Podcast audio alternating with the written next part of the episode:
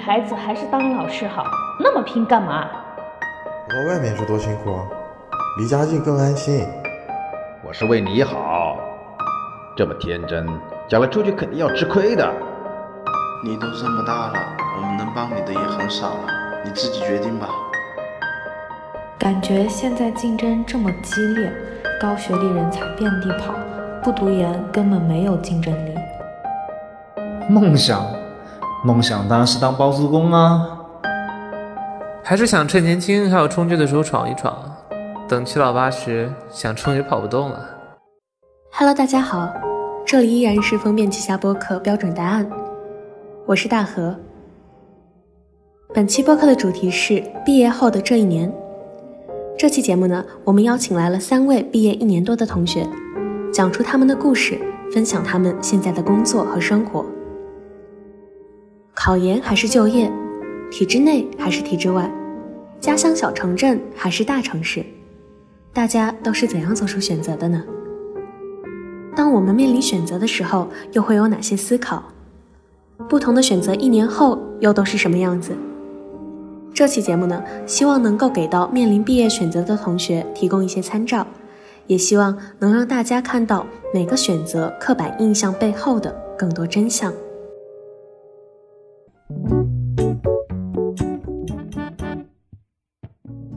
我是浮士德，今年二十三岁，毕业已经一年半了，现在在北京的一家央企施工单位从事技术员的工作，理论上早八晚六，一个月调休两天，但是呢，因为在项目上，实际而言很难调休，法定节假日也只能调休一部分，一年下来只有很少的假期，工作节奏是工期而定。像我去年下半年正好赶上了一个大项目的最后抢工阶段，真的就是日均两万五千步以上，从早上七点多一睁眼，忙到晚上十二点左右。但是抢工阶段以外，其他时候呢也不算太忙，早八晚六，而且因为我们是宿舍和办公区在一块儿，起床吃早饭以后就直接上班了，没有通勤的需要。现在的日常就是每天整理一下文件，先去施工现场看一下进度和施工情况，联系监理验收。回来以后算量、做资料、做合同、对结算、对流程等等，很琐碎的工作都需要我们去做，简直可以说是多面小能手。下班早的话，我会先健身一个小时，然后洗漱整理完毕，回到办公室准备考研。我是深海，毕业后我拒绝了亲朋好友介绍的各种家乡的工作，一个人来到了深圳，住在城中村握手楼改造的公寓里，换了几份工作，现在呢在做文案策划，也就是大家口中的小编吧。除了工作，平时还在运营着自己的一个小众的个人公众号，大概是月更的频率。日常呢，和大多数上班族一样，要在去地铁的路上把早餐吃完，否则上了地铁很可能会被挤扁。关于未来还不太清楚，好像除了一腔热血，幻想着我一定会干成一件大事以外，现在也没有什么明确的计划。不过，我把户口也迁来深圳了，很想试试能不能在这里扎根。我是阿鹏。今年二十三岁，毕业已经一年半了。从最开始在一家服务器硬件销售公司实习三个月，在大学舍友的拉拢下，开始了五个人工作室的深圳创业之旅。我本专业学的是软件，我们现在这个团队都是计算机系毕业。我其实是一个比较内向的人，然而在现在的团队中，我还算没那么内向的。所以我成了这个团队里面主要的市场担当。我们工作室是给甲方做小程序开发，每天的工作状态是如何找到更多的客户，怎么去拜访客户，在客户面前会装老成，怎么还没有取得客户信任的情况下，尽可能少让客户见到我们那简陋的办公室。晚上会学习补全产品知识。周末继续跑客户、参加活动、抓订单。以前很喜欢骑车，现在基本少之又少了。晚上的时候会在附近的运动场跑跑步。我觉得只要团队在，未来可期。当初是怎样做出毕业方向选择的？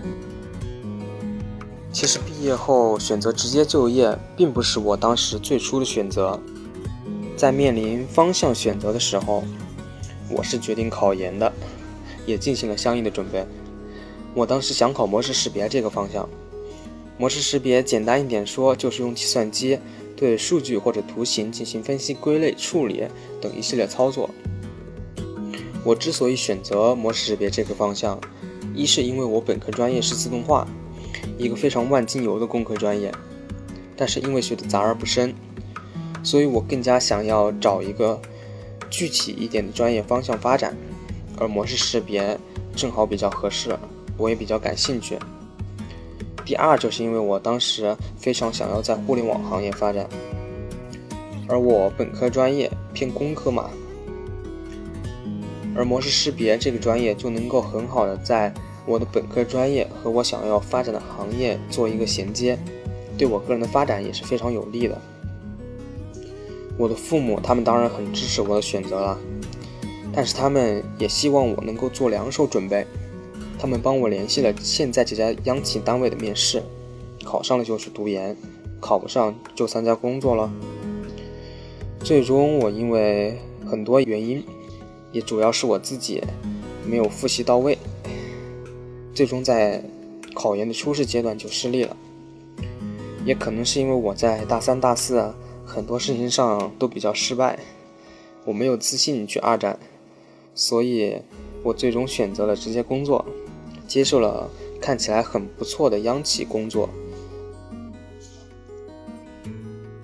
说到考研，其实我曾经在大二的时候也想过考研，但是我考研的目的好像就是为了圆自己高考没能去北京的梦。虽然我很喜欢做学生的感觉，但我也更好奇走出象牙塔之后的新鲜世界。嗯，我大三的时候呢，开始做公众号。那个时候也尝到了一点甜头，呃，自己从文案策划到用户运营一点点做起来，特别是还收到了几个小小的橄榄枝，有创业的学长亲自到学校来找我，希望我加入他们的团队，也有当地的师范学校希望我能考他们学校做老师，接着后台开始收获打赏，以及很多期待我更新的支持和鼓励，因为精力有限，就只能顾一个啊。我感觉学习还是挺难的，我可能坚持不下去，所以就放弃了。实习的时候，我是去了北京找工作的，也算是圆梦了吧。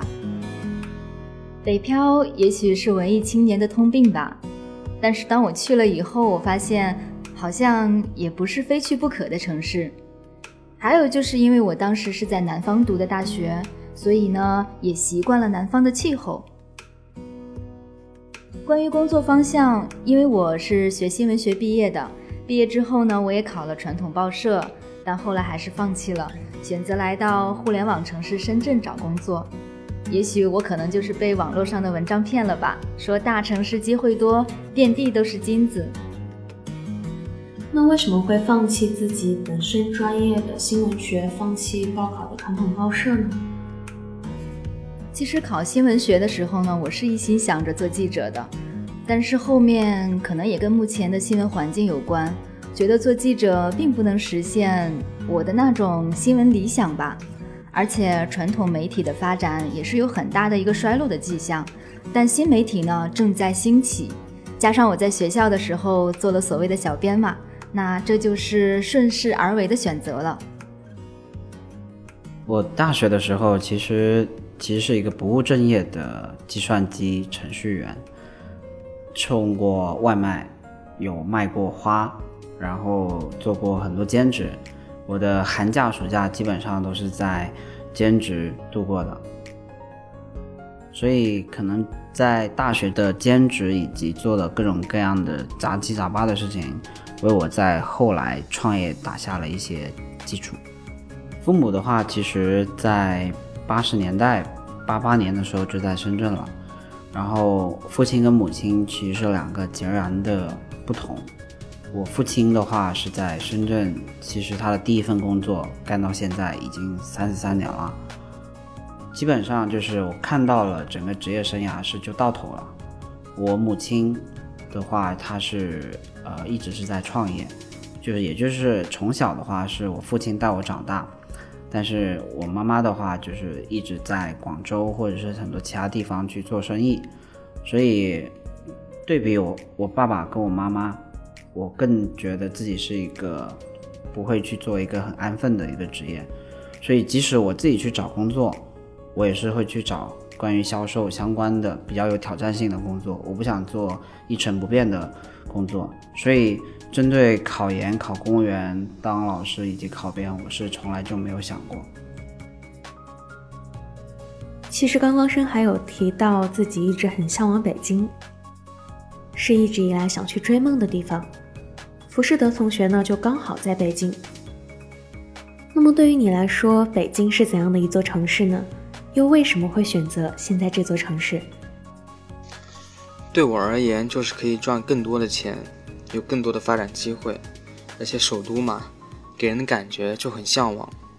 而且我的单位还能提供北京户口，所以我当初就选择来了北京。在我没有工作以前。我印象中，北京是文化古都，全国政治文化中心，就给人一种很高大上的感觉，让人心生向往。但是当我真的来到北京工作以后，相比较除了那些给北京的头衔以外，有了一些更具体的感受。比如北京的气候是真的干，作为一个喜欢天天洗澡的南方人，北京的冬天让我不得不。在每次洗完澡以后都需要涂身体乳。再比如北京的生活、工作节奏真的很紧凑，身边有想法、有能力的人真的太多了，让人不得不保持努力，不断的提高自己。另外让我感受最独特的地方就是北京的博物园、展览、公园之类的，可以学习参观的地方真的太多了。各种类型的、各种主题的都很齐全，这可能是在其他城市很难找到的特点。相比较于大城市和小城市，我在我现阶段而言，我个人肯定会选择在大城市。就像我开头说的那样，在大城市我会有更多的发展机会，会赚到更多的钱；在小城市可能会。呃，生活的更加舒服一些，但是我觉得对于年轻人而言，还是需要在外面多锻炼一下自己。毕业后，我是从来没有想过回老家，我是一定会选择来到一线城市的，而且好像也是从小被老师和家长教育出来的，他们都会说你要好好读书，将来才能走出大山，出人头地。可是现在的家里人呢，又恨不得我们能回去做个村官呀，做个老师啊，或者是能够在政府单位工作才是更好的。我的话呢，天性也比较自由，很向往自由的，好像不太恋家，能够在大城市闯荡，就好像有一种背井离乡的英雄气概。哦，又是我的 该死的文艺病。嗯，我是从高中就想好了要去最远的地方读大学，所以呢，当时选择了中国大陆最南方的小岛海南上的大学的。毕业后选择城市的时候，在北上广深里，我只是想在北京和深圳两个城市里选。前面也说到了，我习惯了南方的气候，深圳呢和海南的天气，呃，几乎是同步的。嗯，对了，不得不说，那时候来深圳。还是有很多综合原因的，因为前男友也是毕业后来了深圳，加上我毕业时差点有一个能够进腾讯的内推的机会，所以我就来了。但是后来岗位也不招了，我就想着那就自己来试试吧。不过现在一年多了，也没有敢投递过腾讯的岗位，估计也过不了。也许以后我会有新的好机会，也就不打算去了，谁知道呢？我可能太善变了吧，嗯，对于深圳这座城市，我现在的感觉还是充满了好奇的。我觉得会有很多新的可能，所以说还在期待中。呃，我从小就在深圳长大，呃，很喜欢深圳这座城市，因为它足够的开放，足够的包容，进步也非常快。我妈妈在广州，其实呃一直在打拼十几年。广州的氛围的话，我觉得其实是还不够包容、不够开放的。自己也去过很多城市。我觉得唯有在深圳这座城市是有足够的这种创业精神，以及有足够多，呃，有拼劲、有干劲的这种年轻人，所以我非常想在这座城市去留下点什么。嗯，父母是怎样看待你现在的这份工作的？我其实是从小就不用父母操心的那个孩子吧，所以呢，也一直比较独立。填志愿、选择什么学校、什么专业，或者该去哪个城市，都是我自己一个人默默的做决定，也没有征求过父母的意见。大概是我觉得他们也不能给我什么好的建议，所以关于学习、工作的事情都很少和家人沟通。我有时候感觉自己太一意孤行了，也有一些自私，不太考虑父母家人的感受。我知道这样不好，可是我又不知道怎么去沟通。他们就觉得我很忙，也不敢打扰我的样子。我妈和我哥给我说的最多的话就是不要老熬夜。可是做新媒体文案这类工作，能有不熬夜的吗？我身边的朋友都很羡慕我，也就是那种围城里看围城外的状态吧，总觉得别人过得好像更有滋味一些。像我那些回老家的同学和朋友都会说，真佩服你在深圳这么大的城市打拼。其实我是觉得，不论在一线城市还是在家乡小镇，都有未来可期的追求和信念吧。毕竟人生是自己的，还是得自己去过。我觉得每个人都是独特的，在哪里都会有无限的可能。我的父母当然是很满意了。国企这种工作稳定的单位，老一辈的人都会觉得很好吧。特别是今年疫情，我因为回湖北老家过年，然后封城了，也回不了北京。然后因为工作的性质以及工作的内容比较特殊的原因，也没有办法在网上办公。但是我的工资还有补贴都是一分没有少的。这更加让我父母觉得这份工作非常好。对于我的朋友而言，大家似乎也都差不多，谁也没有比谁好到哪去。甚至大部分人都会觉得，我现在的工作包吃包住，还发东西，基本上不会有自己多余的开销，工资发多少就结余多少，也没有住房啊。呃，交通之类的开销，就只是假期少了一点点而已，挺好的呀。呃，我在创业这个路上的话，我父亲跟我母亲，就我爸爸跟我妈妈的话，两个人是稍微有点相反。我爸爸的话是，其实对我是没有太多的一个管教或者是束缚的。然后我妈妈的话，她会就是会给我提示一些风险呐，你不要给别人骗呐。这种情况，嗯，那你是怎样描述自己的工作的？怎样跟他们解释你的工作？我的父母可能不太清楚我每天具体的工作是什么，但是我有时候会和他们，呃，讲一些我工作上的事情，他们也能够和我的亲戚朋友，呃，说我在北京是干嘛的。我自己而言，我会觉得。我需要做的东西其实挺多挺杂的，不仅仅要管施工进度，还要做施工资料，还要会做招标、投标、做合同，还要懂一些预算啊、财务的知识。不仅仅要对自己的企业内的领导，呃，沟通，还需要去找设计、找甲方，还要能够协调好监理，能够协调好政府的监管部门。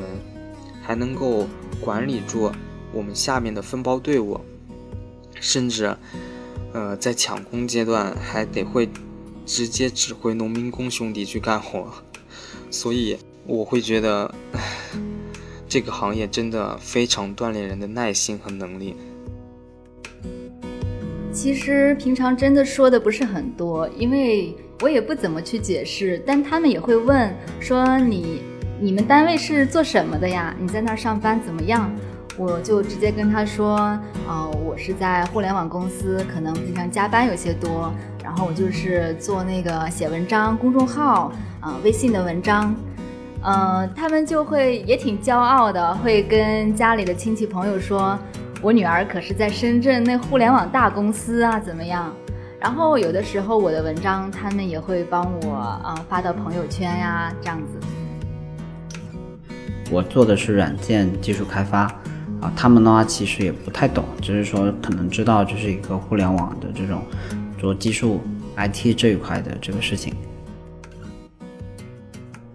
相比学生阶段，现在走出了象牙塔，正式成为了打工人。那么你觉得工作之后有变得更加自由吗？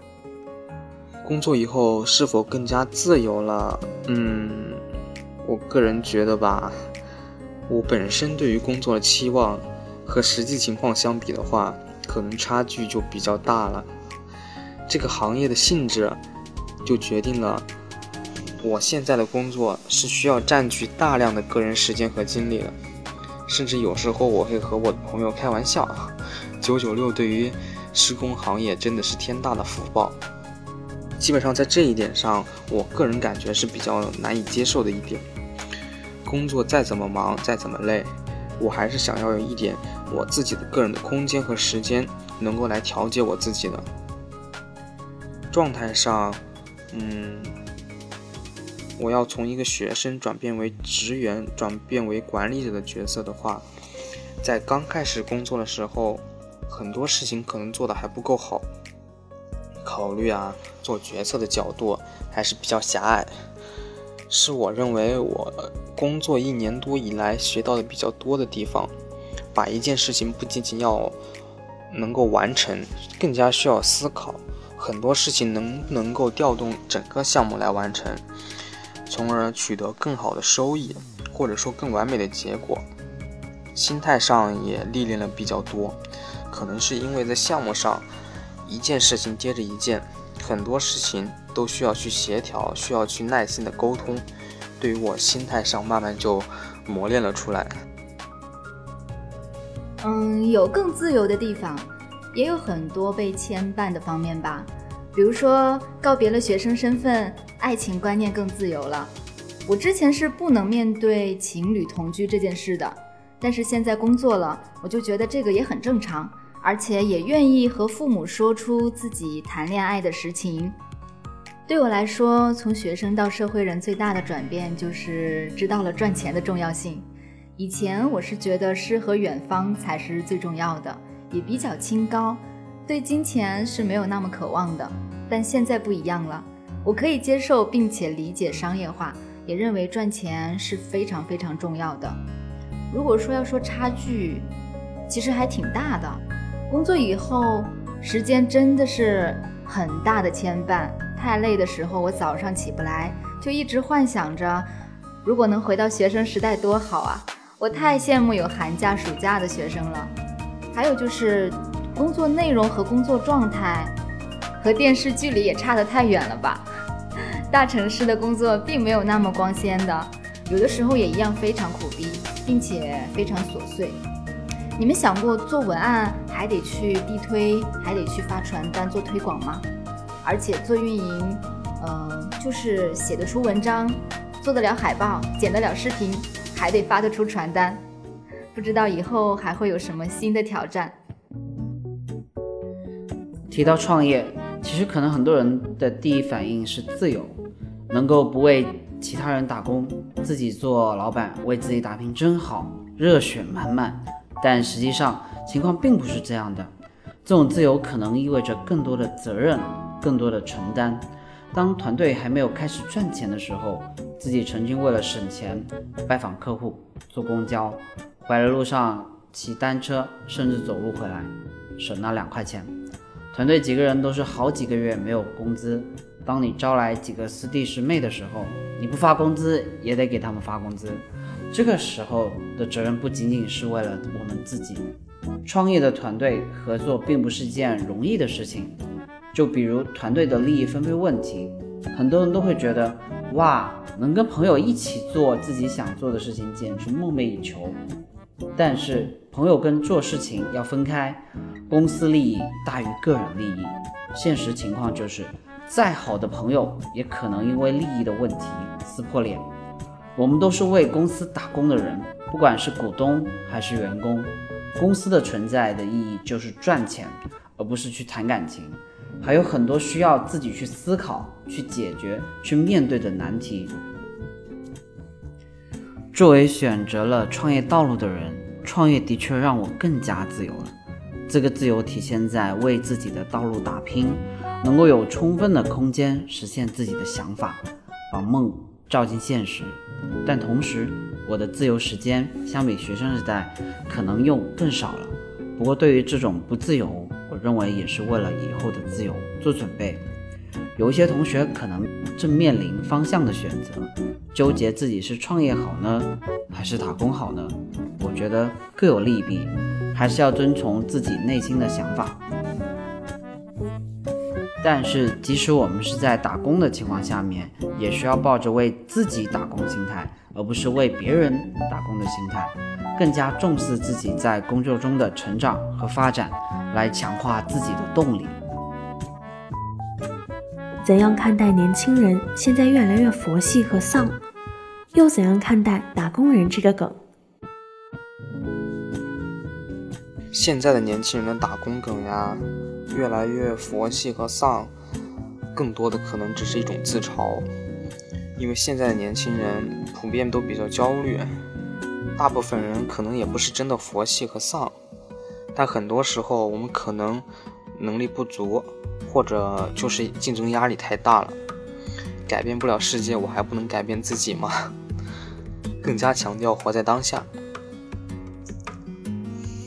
但是我的感觉更多的可能是，大家虽然在网上可能越来越佛系和丧，但是在现实中，大家更多的还是会去竞争，还是会渴望变得更好的。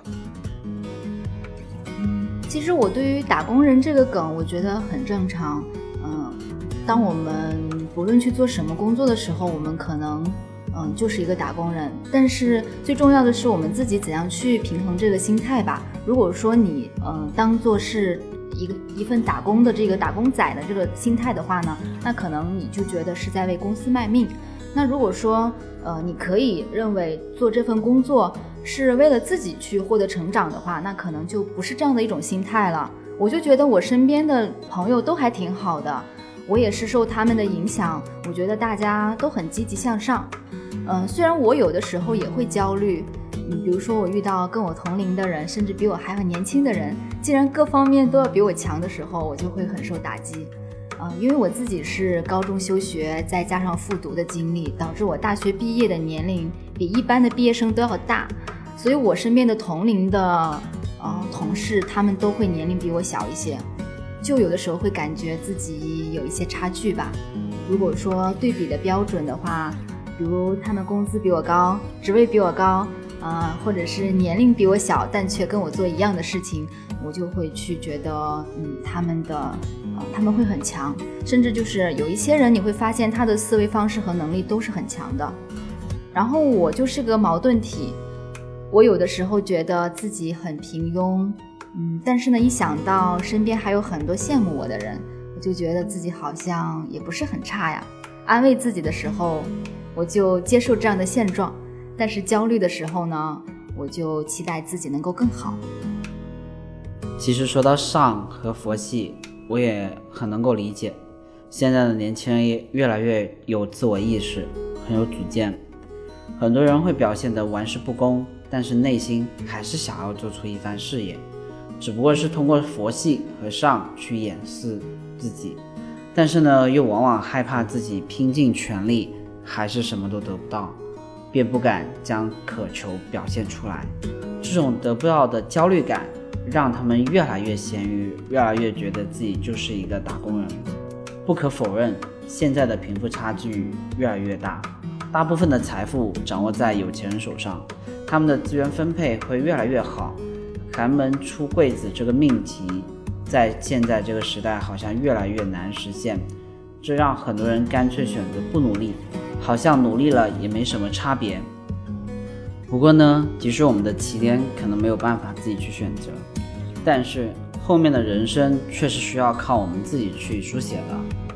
只要自己愿意去付出努力，主动成长，就有无限的可能性等待我们去创造啊！如果我们现在这一代不去努力的话，也许我们下一代就会差的越来越多啊！什么时候会感受到同产压力？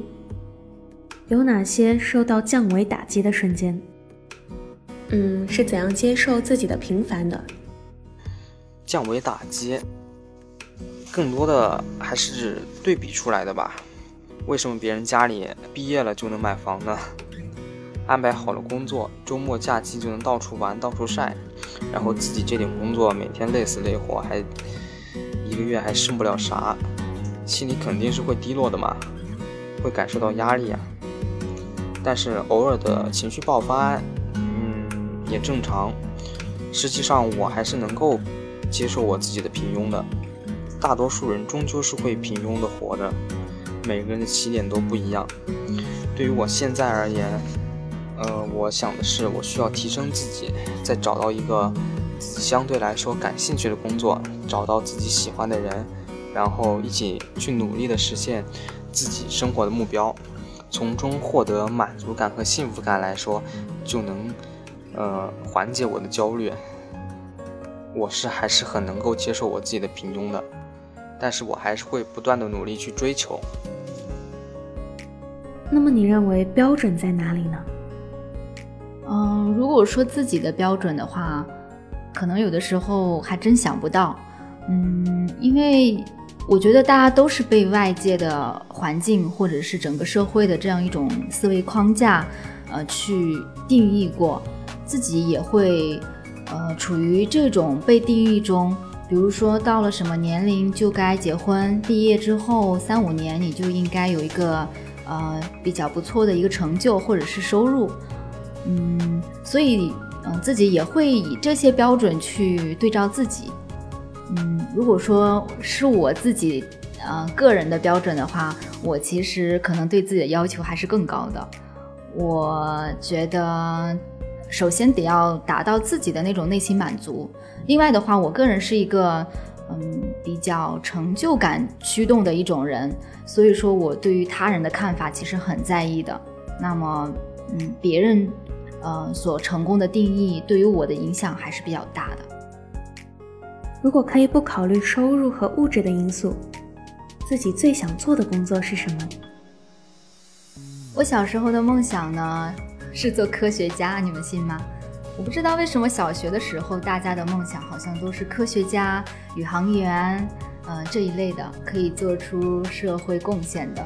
然后初中的时候，我开始梦想做歌手或者主持人，还有作家，反正天马行空的。想要成为各种光鲜亮丽的人，就是那种可以闪闪发光的，能被更多的人看见的人。现在我开始承认，大多数都是平凡的。就像有首歌里不是唱：“失掉所有方向，直到看见平凡才是唯一的答案。”我觉得平凡的做份简单的工作也是不错的。人最重要的还是爱和快乐，这个真的是我内心所坚守的。如果真的不考虑收入和物质因素，我应该会选择归隐田园，去过种田的日子吧。嗯，但是现在的话，还是先准备啊，要好好赚钱。等到真的可以实现财务自由以后，我就可以在一个安宁的地方有自己的民宿，里面有书房、有咖啡、有花园，还有菜园子。如果不考虑收入或者是物质因素，我可能就不想工作了吧？谁不想躺着赚钱呢？开个玩笑。如果不考虑收入或者是物质因素，我可能最想从事那些具有创造性的、能够得到一种及时反馈的工作。这样的工作，呃，工作起来的话，比较有挑战性，也会有更多的成就感。比如一些艺术创作，呃，我个人认为，如果能够有一个很好的反馈体验的话，我个人会更加积极主动一些，也会更加有成就感。我自己从小到大也不是没有思考过，但是没有一个很坚定的想法。唯独来说，可能那个时候家里的经济条件也不是很好，嗯，也没有什么机会去尝试。我的想法就是好好读书，好好工作，然后赚钱，改善我改善我自己的家庭条件。呃，如果不考虑收入和物质因素的话，我想要把自己这份创业经历、踩过的坑和所积累的经验都分享出来。成就自己，进而影响他人。哈哈，我发现其实很多人呢都是想要能躺着赚钱，动不动就是实现财务自由呀、躺赚呀这样子。哎，阿鹏为什么有这样的一个梦想呀？还挺特别的。为什么会这样想呢？其实呢，我发现自己一直希望能够帮助其他人，来实现自己的社会价值。在工作和生活中，朋友或者同事遇到问题。也喜欢找我来咨询，在帮助大家的时候啊，我会发现自己也是很快乐，也很有成就感的。所以以前也考虑过做咨询或者培训，想通过一己之力帮助更多的人。不过后来呢，我感觉这样点对点的帮助影响力还不够大，所以现在更想做一个天使投资人，影响创业者，继而通过这些企业家来影响他们的企业员工。同时将这样的影响面延伸到社会层面。我投资的话会更加关注人的成长性，希望能够帮助他们，让他们在创业的路上少踩坑，走得更加顺畅一些。然后呢，带上伴侣去周游世界，经历世间的美好，领略不同地方的风土人情。现在已经毕业一年多了，相比一年前。有更加喜欢自己一些吗？虽然说我总是怀念以前的我，但我还是更喜欢现在的自己的，就感觉长大了很多，越来越多的事情可以自己独当一面了。不过我也不算特别喜欢现在的状态。感情上呢，我和大学时的男朋友分手了，虽然现在有了新的感情，但未来会怎么样，还有很多的不确定性。工作上时常也会感到迷茫，啊，是没有规划好吧？所以不知道什么工作能够让我持续的坚持、长久的发展，并且还能得到我想要的东西。可能我想要的是什么，自己也不是特别的清楚，有的时候还是有些焦虑，也会有纠结，想要逃避，但是又无处可逃。反正我是不会再选择回老家的，就这一点比较坚定。我毕业之前其实挺讨厌自己的，因为那个时候我一直在失败，考研失败，恋爱失败，成绩马马虎虎，但是不够拔尖，也没有去参加过竞赛，也没有好好的去实习过，没有能够拿得出手的简历，感觉自己一事无成，挺失败的。也正是因为这样吧，我个人没有自信，也没有去选择二战。我不太相信我自己能够二战成功，所以在面对二战和一份看起来不错，但是自己并不是很喜欢的工作之间，我选择了工作，也算是一种逃避吧。对自己不太自信，但是工作了这么久，也经历了工作的历练。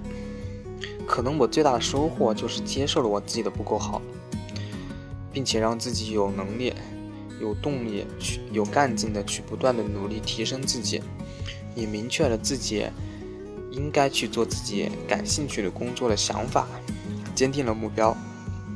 人嘛，总不能逃避一辈子吧。相比较以前，我肯定会喜欢现在的自己，每天有目标、有动力，不断的追求自己的目标。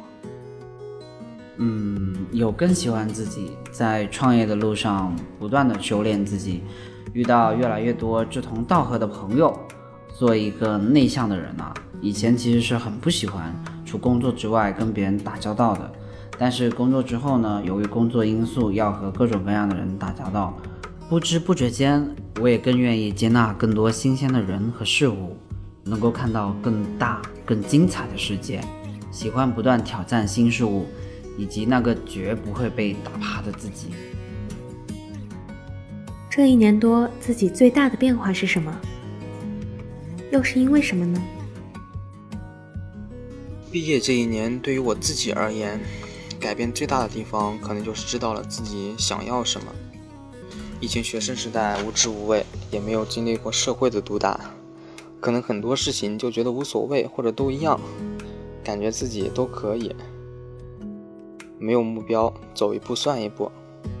工作这一年，因为行业的特殊性，接触到的人非常多，层次跨度也非常大，从农民工到硕士研究生，从地痞流氓。到思维卓越、谈吐不俗的能人，我都有打过交道，也体会过秀才遇到兵的困境，也佩服能人处事为人滴水不漏。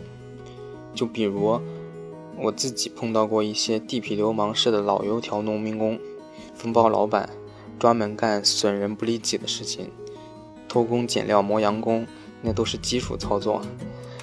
偷摸着顺走一些材料呀，当面答应讨好的。回头就全忘了，等你问起来的时候，就嬉皮笑脸打哈哈。这个时候和他们讲道理是完全行不通的，还拿着学生那一套思维的话，就只能被欺负了。当然了，我也遇到过一些素质、行动力很强的同事、领导，他们不仅仅有很高的学历，而且在国企这种多一事不如少一事的氛围中，依然有很好的担当以及行动力、推动力。让我十分的佩服，也正因为是这样吧，我对于现状感到十分的不安。一方面，在国企，竞争压力也不是很大，每天所需要处理的事情不难，但是很琐碎，需要花时间去整理，对于自己的提升并不是很大。另一方面，无法容忍一年到头都没有什么假期，近乎零零七的工作状态。工作起来没有热情，很难投入。在这样的情况下，我逐渐思考了自己真正想要的是什么。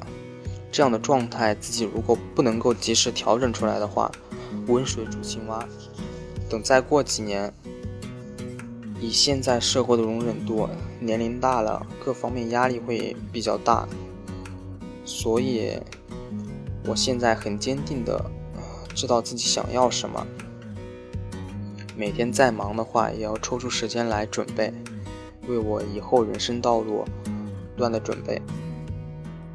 嗯，毕业这一年到现在为止，我其实感觉自己好像没有什么太大的变化，有的时候甚至学生思维还没有完全转变。但真的要说最大的变化，就是经济上更独立了。我是从大四交完学费开始，就没有再跟家里要过钱了。现在我还开始尝试了做一些副业啊，或者兼职啊。我也真正理解了靠工资收入无法真正财务自由的公式，也有了理财和投资的意识了。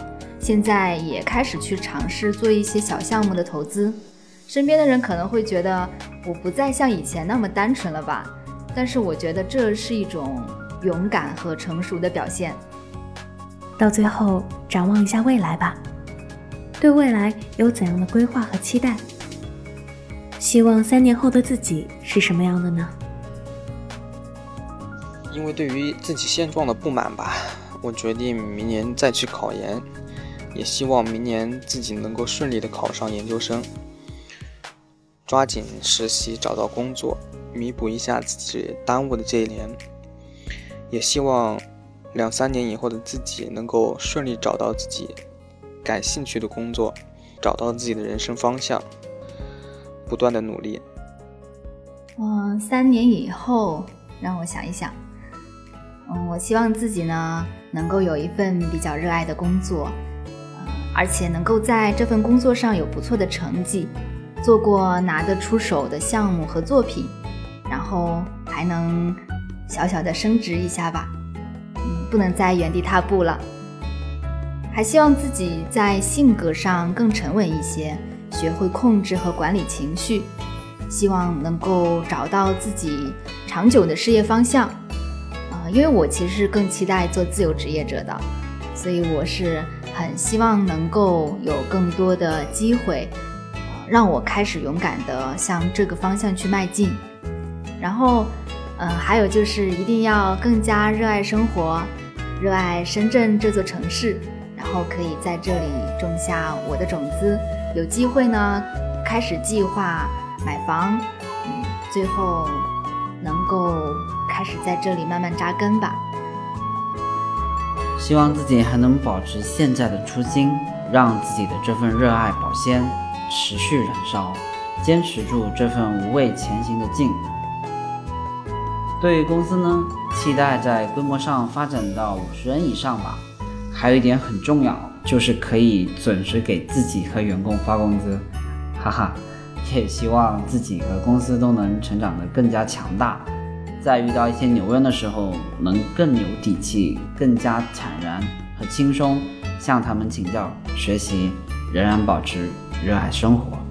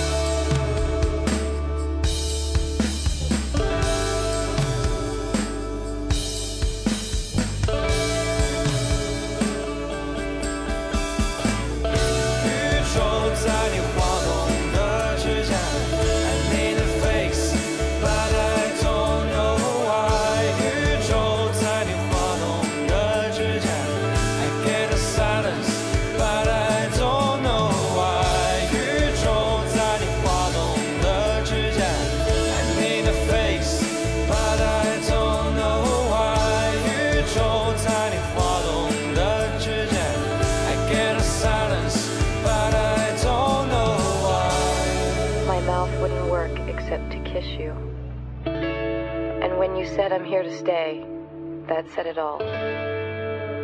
Well, I'm doing it again. Wow, I keep imagining what I'd say to you if somehow you came back.